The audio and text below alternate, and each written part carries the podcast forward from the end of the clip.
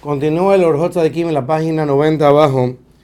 Toda persona que es Kazan, que se enoja, lo yeja gadol, no será un gran sabio, porque la furia hace que se escape la sabiduría de su corazón, porque la persona no va a responder de la manera correcta, no va a poder reprochar de la manera correcta, y todas las palabras que dice no las dice con inteligencia.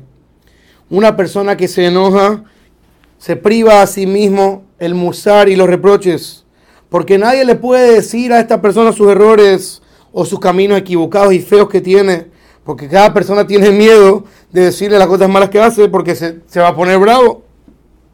Incluso si alguien lo llega a reprochar y se atreve a decirle sus fallas, por así decirlo, esta persona no lo va a recibir porque por todo se enoja. La regla general de esto, dice el Orjot Kim, es que la persona que se enoja no recibe ninguna buena cualidad si no llega a quitar la furia de su corazón. Como de la manera de que una persona que se enoja no puede recibir reproche de otros, de la misma manera tampoco puede reprochar a otros, porque la Torah claramente dice, que reprochar reprocharás a tu pueblo y no cargarás sobre el pecado. ¿Qué significa eso? Que cuando una persona va a reprochar a alguien, tiene que hacerlo con calma, a escondidas, sin que no pase vergüenza, decirle con palabras calmadas, con súplicas, que tu intención es solamente para su bien. Y de esa manera no vas a cargar pecado por reprocharlo. Pero si tú empiezas a reprochar al prójimo con gritos y regaños y avergonzándolo, por así decirlo, entonces va a recibir pecado por haberlo hecho sentir mal. Y ese amigo que estás tratando de corregir no va a recibir tu reproche del todo.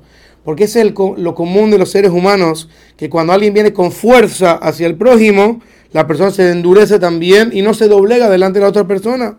Por eso dijo Shlomo Amelech en el libro Coelet, Dibreja Hamim, las palabras de los sabios, Benahat Nishmaim, con tranquilidad, con calma son escuchadas.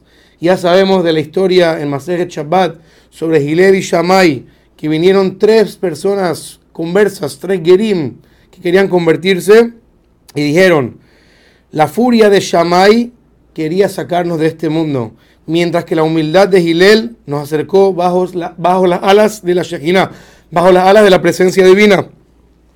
Y explica aquí el Orjota de Kim que Gilel, de tanta humildad que tenía, nunca se ponía bravo, nunca se enojaba, porque la persona que se priva a sí mismo del enojo adquiere la cualidad de la humildad y la misericordia.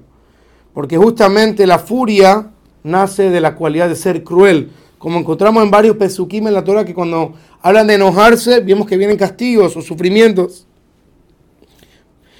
Por último, en este punto, termina el Kim diciendo que la furia causa que la persona sea descarada. Y cuando la persona tiene esta furia, no se doblega delante de nadie y no reconoce sus errores, no admite que se equivocó ante nadie. Y así dijo una de las personas sabias, cuando quieres unirte con una persona quieres hacerse un buen amigo, primero trata de ponerlo bravo. Si te, y si esa persona, a pesar de que está bravo, cuando lo corriges, reconoce sus errores, esa persona es una persona digna de unirte con ella.